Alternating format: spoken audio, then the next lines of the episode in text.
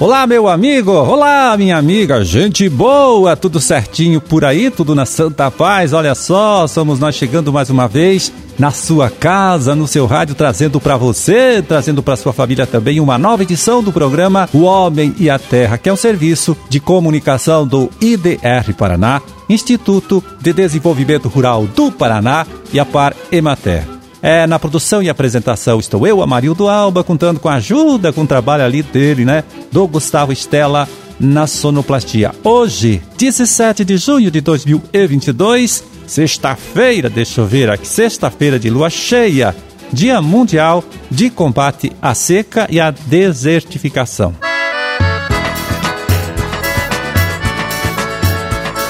Pois é, e nesta próxima semana, olha só, a Embrapa, com apoio aqui do nosso Instituto, Instituto IDR Paraná, vai realizar quatro reuniões técnicas aqui em nosso estado, né? Reuniões importantes aí, para apresentar e debater tecnologias e conhecimento aí é, capazes de contribuir com o aumento da eficiência dos fertilizantes usados na agricultura. O primeiro encontro será em Guarapuava, dia 21 de junho, tá? Depois, no dia seguinte, na quarta-feira, dia 22, será em Cascavel. A terceira reunião acontece em Londrina no dia 23 e a última em Ponta Grossa na sexta-feira, dia 24 de junho. Estão sendo convidados para participar, viu, técnicos, produtores e lideranças do agronegócio aqui de nosso estado.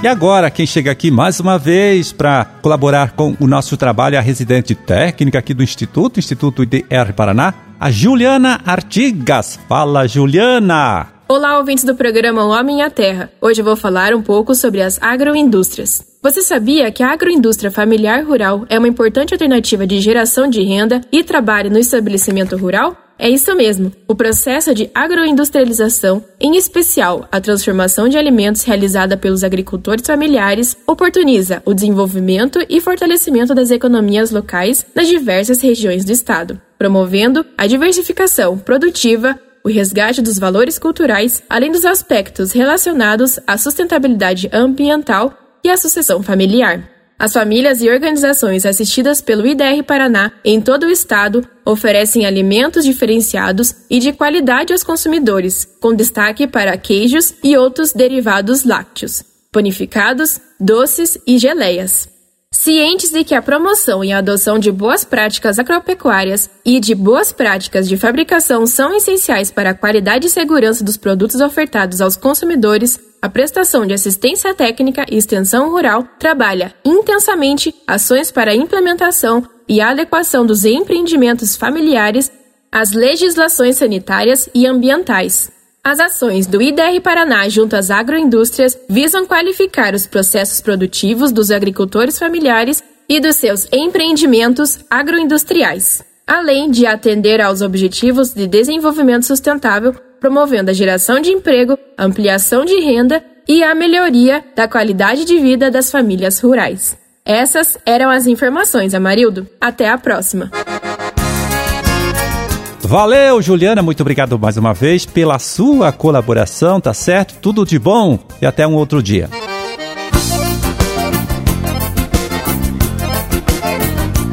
E olha só, para marcar o 50 aniversário de criação do é, Serviço Oficial de Pesquisa, né, aqui do nosso estado, o IDR Paraná, realiza agora, é, no dia 30, em Londrina, um evento técnico lá, para lançar, né, para apresentar quatro novas cultivares de espécies aí, né, de culturas indicadas para o plantio no período de inverno aqui em nosso estado. Só destacando, viu, que esse serviço aí que eu falei, o Serviço Oficial de Pesquisa aqui do Paraná começou na sua origem, sendo executado pelo IAPAR, né? E agora está a cargo aqui do Instituto IDR Paraná, instituto que foi criado, né, foi formado no final de 2019 com a fusão do IAPAR, Emater, CPRA e Codapar. Então, entre essas é, quatro cultivares, veja bem, está a aveia branca IPR Andrômeda, que pode passar de 4 toneladas e meia aí por hectare de produtividade, né? Muito produtiva mesmo, também resistente ao acamamento, não sofre tanto, olha só que importante, com a ferrugem e o ataque de outras manchas foliares, e para a indústria tem a vantagem de ter uma excelente eficiência no descascamento. Aveia branca IPR Andrômeda é indicada então para o cultivo nos três estados aqui do sul, não apenas no Paraná, então, também Santa Catarina e Rio Grande do Sul.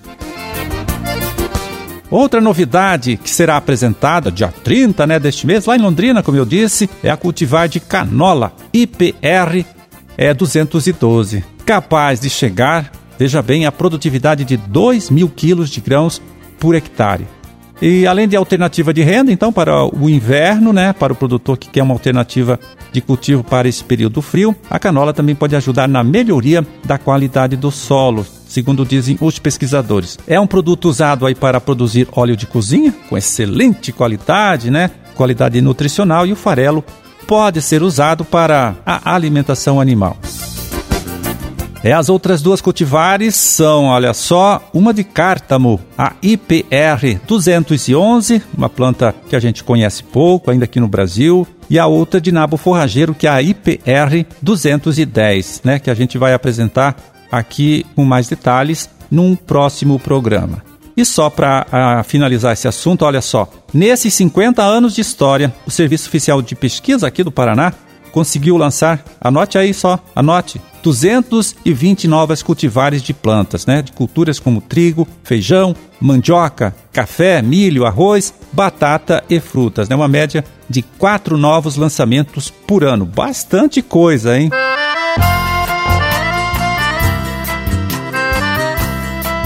É, e agora vamos pegar aqui o relatório da Ciasa para saber como anda né, o mercado das principais hortaliças produzidas aqui em nosso estado nesta época do ano. Né, são os preços médios praticados nesta última quarta-feira, dia 15 e 15 de junho, nas unidades regionais da própria Ciasa.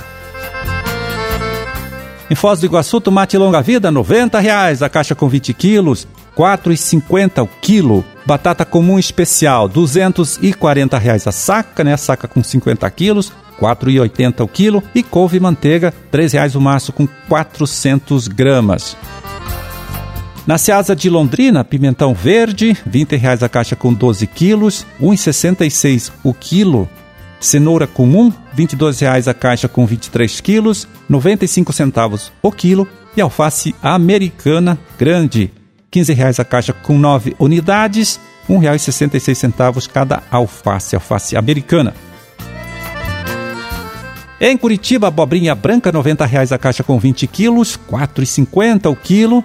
Quiabo, 150 reais a caixa com 15 quilos, R$ reais o quilo. Couve brócoli em rama, R$ reais o maço com meio quilo. E couve-flor média, 30 reais a caixa com 20 quilos, R$ 1,50 o quilo.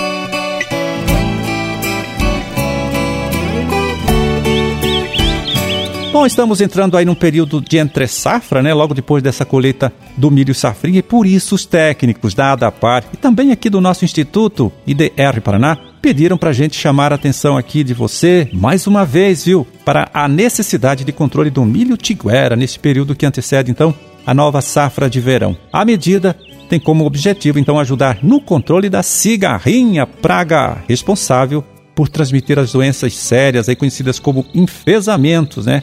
Na cultura do milho claro. Pois é, sem este milho guacho, viu? A cigarrinha não tem como se criar, não tem como se reproduzir e diminui então depois a sua força de ataque nas lavouras que serão instaladas lá na frente a partir de agosto, setembro, na nova safra de verão. Então tá dado o recado e olha, vale a pena a gente seguir a risca, né? Essa orientação porque sabemos que essas doenças aí transmitidas é, pela cigarrinha os enfesamentos eh, podem causar muito prejuízo para o produtor de milho, além de ser uma praga de difícil controle também.